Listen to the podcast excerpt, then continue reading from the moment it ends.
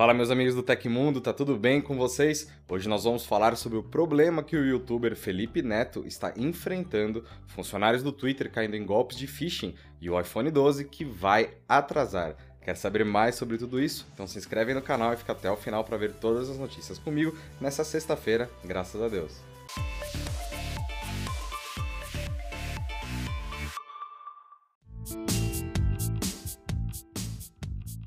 O ataque que balançou o Twitter na metade de julho ganhou novos detalhes sobre o seu funcionamento. A empresa compartilhou mais descobertas a respeito de como o golpe aconteceu, permitindo a postagem de fraudes de criptomoedas em perfis de famosos, como Elon Musk e Bill Gates. A rede social disse o seguinte, aspas, o ataque em 15 de julho de 2020 mirou um pequeno número de funcionários por um golpe de phishing direcionado via telefone. Esse ataque foi baseado em uma tentativa significativa e orquestrada para enganar certos colaboradores e explorar vulnerabilidades humanas para ganhar acesso a nossos sistemas internos. Fecha aspas. De acordo com a publicação, os criminosos conseguiram as credenciais de um único integrante da equipe e, a partir disso, foram capazes de enganar colegas de trabalho sucessivamente, até chegar naqueles que tinham acesso às ferramentas de suporte ao perfil. Com esse poder, foi possível publicar as mensagens falsas nos perfis invadidos, baixar dados de perfis e acessar até as mensagens privadas de algumas contas. Mais detalhes sobre como o ataque de fato aconteceu serão revelados somente mais tarde, já que o acontecimento está sob investigação até do FBI e nem todos os esforços de ampliar a proteção aos funcionários e usuários foram finalizados. O WhatsApp está desenvolvendo um novo recurso capaz de deletar mensagens automaticamente sete dias após o seu envio. A funcionalidade está em fase de testes e ainda não foi disponibilizada para os usuários. Os detalhes sobre o recurso foram encontrados na quarta-feira, dia 29, na versão 2.20.197.4 beta para Android. Segundo o site WA Beta Info, responsável pela descoberta, o mensageiro aplicou uma espécie de data de validade em mensagens para que elas sejam excluídas automaticamente. Os primeiros sinais da função surgiram no fim de 2019 nas versões de testes para Android e iOS. Em março de 2020, a ferramenta apareceu novamente novamente, dessa vez com novos prazos para exclusão de mensagens e disponibilidade para conversas individuais. No entanto, segundo informações do site, ainda não há previsão do lançamento para todos os usuários.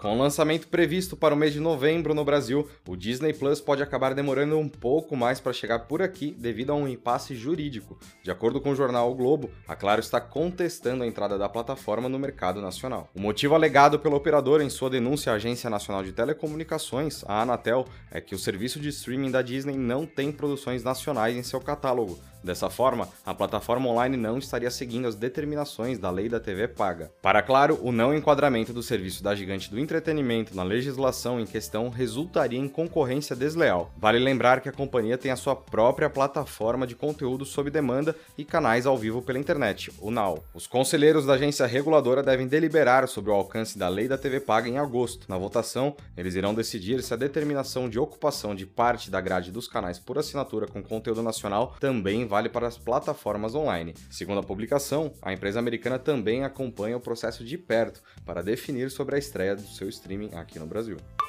A Apple costuma lançar seus novos smartphones em setembro, mas esse não será o caso do iPhone 12. O CFO da companhia, Luca Maestre, confirmou que a nova linha de celulares da marca atrasará em algumas semanas. A informação foi revelada pelo executivo da Apple durante a mais recente conferência financeira da empresa, em que a fabricante anunciou ganhos recordes em todos os setores. Maestre disse aos analistas que as condições atuais do mundo, que está passando por uma pandemia, devem alterar a janela de chegada do iPhone 12. De acordo com as especulações, a Apple apresentará neste ano os modelos iPhone 12, iPhone 12 Max, iPhone 12 Pro e iPhone 12 Pro Max. A nova linha trará como principal destaque o suporte para 5G, que funcionará com um modem fornecido pela Qualcomm.